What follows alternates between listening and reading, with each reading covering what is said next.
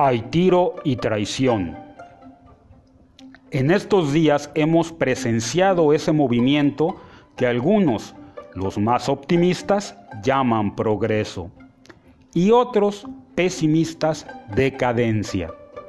Arrastrado por los acontecimientos, dejó testimonio de las siguientes ruinas del tiempo y ruindad de las acciones humanas. En la carrera electoral hay tiro. Mientras Marcelo y Claudia inician su campaña al estilo reality show en redes sociales, Adán Augusto López asiste a reuniones de trabajo consolidando alianzas con sectores importantes de la sociedad civil y difunde la correspondiente expectativa que acompañará su nombre. Pero desde las entrañas del oficialismo ya hay tiro.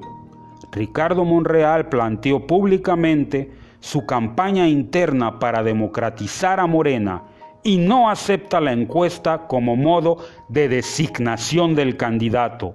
Sí, designación. Por eso hay tiro. ¿Habrá ruptura?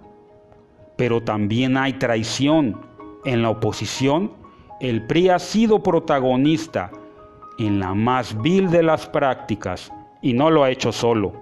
Los medios que se rasgan las vestiduras de su elevada misión democrática se han mostrado cómplices de una campaña que busca quitar de la dirigencia del tricolor a Alejandro Moreno, con descripciones engañosas como los jerarcas o la planta mayor del PRI, se intenta hacer una imagen de que Alito es mal querido en su partido. En realidad, los 10 exdirigentes del PRI que le solicitaron su renuncia no son la militancia, son, por decirlo menos, cartuchos quemados, muy quemados.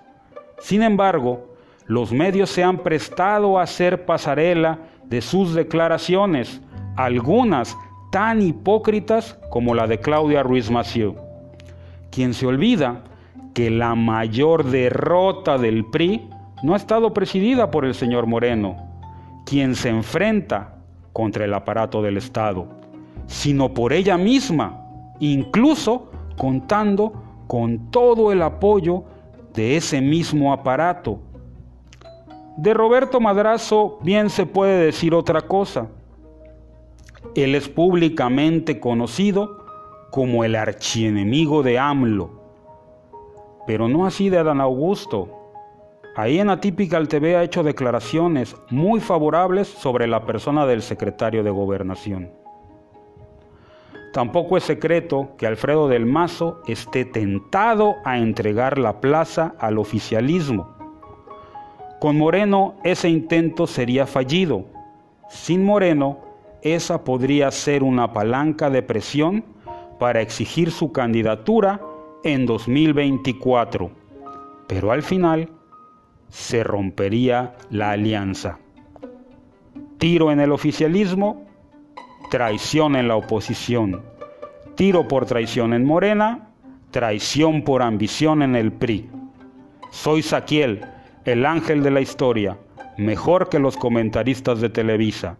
Si te gustó este podcast, compártelo. Y si no, también con tus objeciones.